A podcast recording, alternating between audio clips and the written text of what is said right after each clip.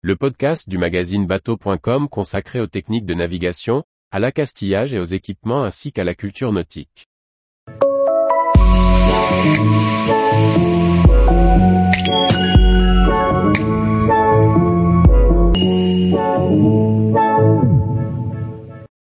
Mécanicien marine embarqué, un métier varié et attractif. Par Anne-Sophie Ponson. Les métiers de la mer recouvrent une très grande variété de disciplines et plus de 30 000 embauches sur les dix prochaines années. Parmi ces métiers en tension, le mécanicien de marine est très recherché. Nous vous présentons ce métier varié et passionnant avec Laurent, chef mécanicien à bord de Tara.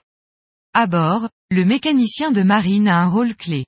Il est le garant du bon fonctionnement technique du navire. Propulsion, moteur, distribution d'eau, production d'énergie, rien ne lui échappe. Alors en quoi consiste concrètement ce métier et comment le devient-on? Le mécanicien de marine intervient embarqué à bord des navires de pêche, des cargos, des bateaux de transport de passagers ou des phares et balises, mais aussi, des grands yachts de plaisance. Il peut aussi travailler à terre dans les chantiers navals par exemple. Les conditions de travail seront très différentes en fonction de lieu de travail. Laurent, chef mécanicien à bord de la goélette de la Fondation Tara Océan, a fait le choix de travailler embarqué depuis le début de sa carrière. Je préfère beaucoup travailler à bord avec des roulements entre les périodes d'embarquement et les temps de récupération. Au début, je partais trois mois en mer et je relâchais pendant un mois. Maintenant, sur mon poste actuel, le roulement s'effectue par période de deux mois à bord suivi de deux mois de récupération. Chaque journée apporte son lot d'événements à gérer. Il faut adapter en permanence son planning en fonction des urgences. Laurent nous explique sa journée type. Chaque matin, je commence par consulter le logiciel de gestion de maintenance assistée par ordinateur, ou GMAO. Ce logiciel répertorie tous les appareils du bord que ce soit sur un navire de pêche, un bateau de commerce ou un grand voilier comme Tara.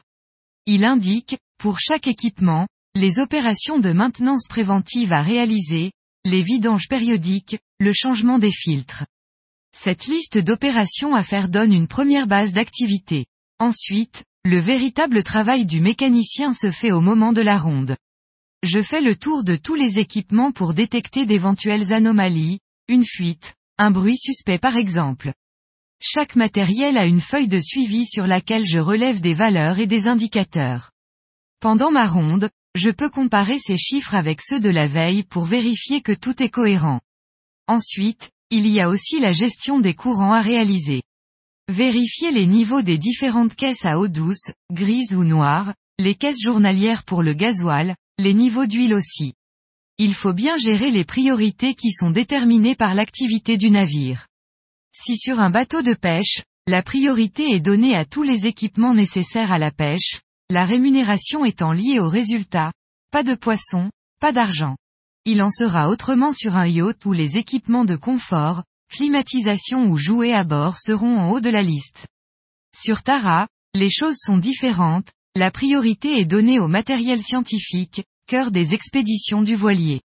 Le mécanicien de marine passe beaucoup de temps à établir des listes de choses à faire et n'arrive jamais au bout. Il y a toujours des imprévus à bord. Laurent a eu deux départs de feu à gérer pendant sa carrière.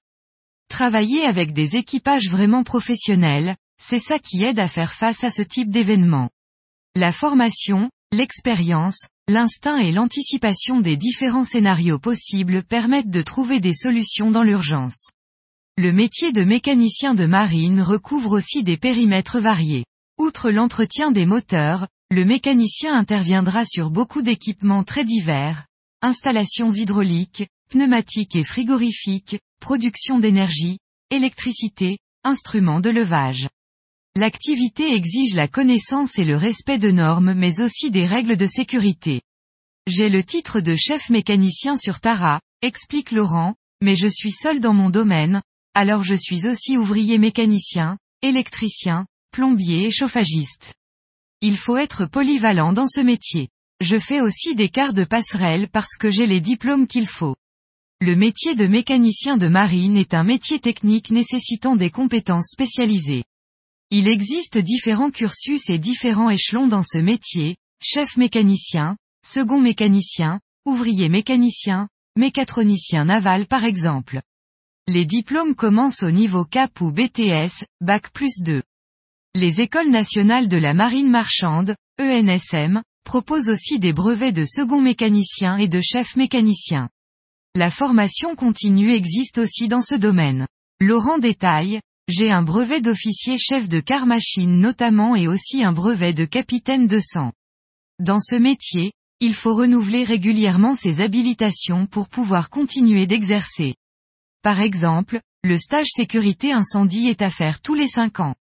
Le certificat général d'opérateur, CGO, pour utiliser les outils de communication au large, a une validité quinquennale. Toutes ces formations ont un coût. Souvent, elles sont prises en charge par l'employeur, mais pas toujours. C'est un point sur lequel il faut être vigilant. De plus, les brevets de mécaniciens sont divisés en fonction de la puissance des moteurs, par exemple 250 kW, 750 kW, 3000 kW ou même 8000 kW, ce qui conditionne ensuite les emplois potentiels. En ce qui concerne la rémunération, un ouvrier mécanicien peut toucher environ 2000 euros. En fonction des grades, on peut considérer une fourchette de salaire allant de 1900 à 5000 euros, ce qui en fait un métier tout à fait attractif. Laurent conclut, enthousiaste, je recommande tout à fait ce cursus. C'est un métier à la fois varié, intéressant, qui permet de voyager aussi. Il y a de vrais besoins dans la filière, même une nécessité.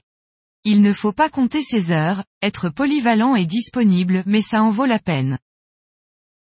Tous les jours, retrouvez l'actualité nautique sur le site bateau.com. Et n'oubliez pas de laisser 5 étoiles sur votre logiciel de podcast.